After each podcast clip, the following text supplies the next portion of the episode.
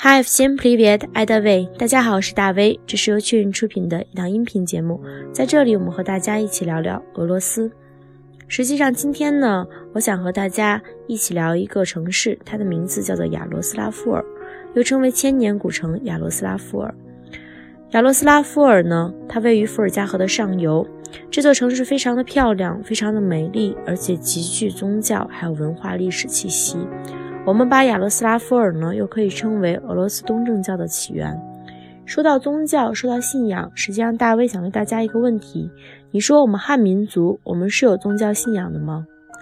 因为信仰，它实际上是对一种超自然、超社会力量的一种崇拜，它是对一种绝对的、一种高于自然力量的一种崇拜。那我们说宗教呢？宗教它是不是以信仰为中心？而形成了一个连贯的价值体系，还有一个行为规范所组成的这样一系列的活动呢，被称为宗教呢。那如果比照着这样的一个标杆来说，我们汉民族是否有自己的信仰呢？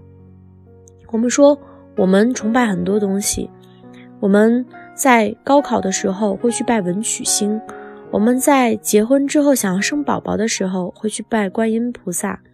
我们有的时候觉得保升官、保发财、保平安，应该去拜佛；甚至我们认为修仙得道也可以去拜拜五台山的道士。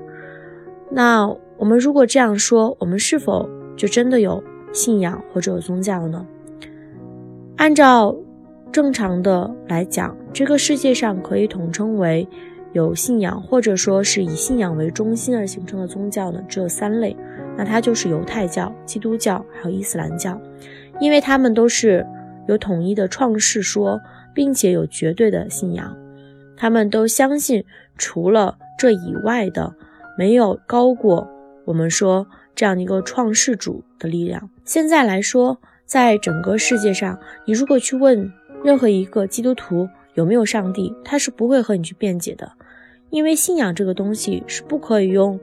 物质或者用金钱去衡量的，它是没有办法做比较的，它是绝对的。那我们说，在俄罗斯这个民族来说，他们是不是也是这样呢？俄罗斯民族如果追究起它的东正教的起源，很大一部分是源于罗斯民族他们固有的本身自己的信仰，他们对于多神的崇拜，他们对于自然力量的崇拜。然后他们对于自然界这种庞大的生物的崇拜，因此在俄罗斯的宗教当中呢，很大一部分很多的这样的一个影响呢，是来自于古老的多神教。那后来由于基督教的进入，再结合了本土的多神教，就形成了现在非常具有特色的，就是俄罗斯的东正教。我们说俄罗斯的东正教的一个典型的特点呢，就是多神的崇拜。因为呢，他们在东正教的教堂里呢，会对玛利亚进行叩拜，会对圣彼得也进行叩拜。他们实际上呢，就是将基督教的这样的一个文化、超自然力量的文化，我们说对于上帝的相信和崇拜，结合了本土对于自然界的多神的崇拜。在俄罗斯的东正教的发源和起源当中，不得不提到的城市呢，就是亚罗斯拉夫尔。因为亚罗斯拉夫尔这座城市呢，它在很早很早以前，它所在的这个地区呢，是一个森林密布的一个地区。那个时候呢，河流贯穿，沼泽遍布，在这块地区呢，经常会出现熊，所以熊也就和人类的生活有了密切的联系。人们崇拜熊，它的巨大，并且它的威力，所以黑熊呢，也就成了亚罗斯拉夫尔的一个城市的城徽。但是我们知道，在俄罗斯的其他的地方呢，也把熊作为城徽。这个和亚罗斯拉夫尔城市的熊徽有什么区别呢？亚罗斯拉夫尔城市的熊徽还不得不提到另外一个人物，这个人物呢，就是被称为亚罗斯拉夫大公，后来他又被称为基辅大公，也就是说，被认为是罗斯国最早的创始人之一。关于这个英雄人物亚罗斯拉夫和黑熊。他们发生了一个制服和被制服这样的一个故事，因为那个时候呢，普通的当地的居民、村民还是崇拜黑熊的。但是黑熊并没有给他们带来他们所要的富裕平安，那个时候反而会非常的贫穷，而且到处的杀烧抢掠。因此呢，亚罗斯拉夫一气之下呢，就拿着斧钺把黑熊给杀死了。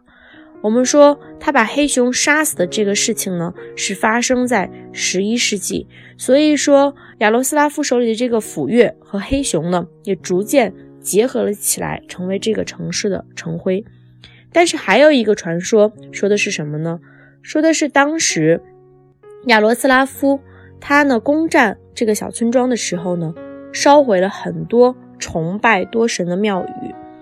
当时他在进攻的时候呢，并且亲手呢杀死了一头熊，于是呢城堡就以大公亚罗斯拉夫的名字命名，他的名字呢也就变成了亚罗斯拉夫尔，因为被称为亚罗斯拉夫的城市。那这个熊和斧钺的结合呢，也就成了这个城市的市徽。那这个城市呢，也就是在一零一一年诞生的。因为这件事情呢，发生在十一世纪。不管这两个传说哪个是真，哪个是假，他们都有一个共同的相似之处。第一，他们相信这座城市的缔造者就是亚罗斯拉夫，并且他们相信以人类的力量呢。胜过了黑熊的力量，也就是征服了黑熊。在俄罗斯的宗教和它的东正教的发源当中呢，这样的一个转折点是需要我们大家注意的。那亚罗斯拉夫尔的历史其实和其他地方，尤其是和莫斯科是有着密不可分的联系，因为俄罗斯人称它是莫斯科的兄弟城。从莫斯科东北方向到亚罗斯拉夫尔的距离呢？仅为二百八十二公里。一二一八年，这里成为了亚罗斯拉夫公国的首都。一四六三年，成为了莫斯科公国的一部分。一六一二年，波兰入侵莫斯科，这里曾经作为临时的首都，地位日益的重要起来，逐渐成为当时莫斯科之阿尔汉克斯克间的一个重要的商埠。亚罗斯拉夫尔的建筑又极具自己的特色。十三世纪，这个地方的教堂、寺院、官邸都是用石头砌成的，还有很多呢保留至今。再从十七世纪中叶起呢，就兴建出了许多享有盛名的建筑群，主要是由各式各样的教堂组成。他们就把这座城市呢点缀得更加的美丽。在亚罗斯拉夫尔的千年庆典之上呢。俄罗斯的前总统梅德韦杰夫也曾经说道，亚罗斯拉夫尔从他创建时起，在俄罗斯祖国的历史上呢，就起着非常重要的作用。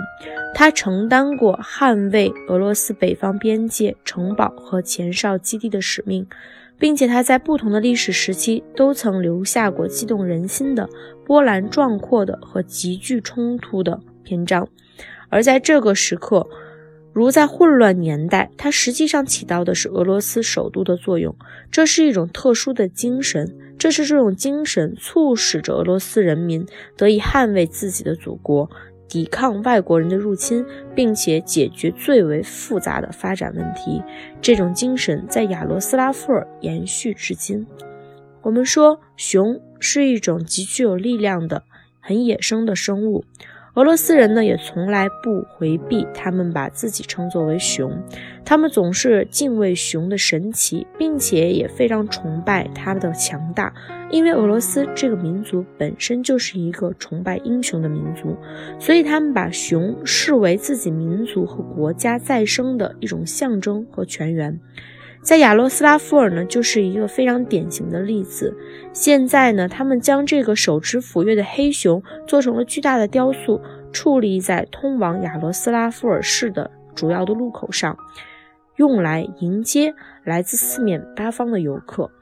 所以，我们如果前去亚罗斯拉夫尔，我们都会看到这只黑熊。那想必大家也会想到大威今天给大家讲过的关于这个城市的故事，也会去思考。一个宗教或者信仰，它对于一个国家和民族发展所起到的什么样的作用？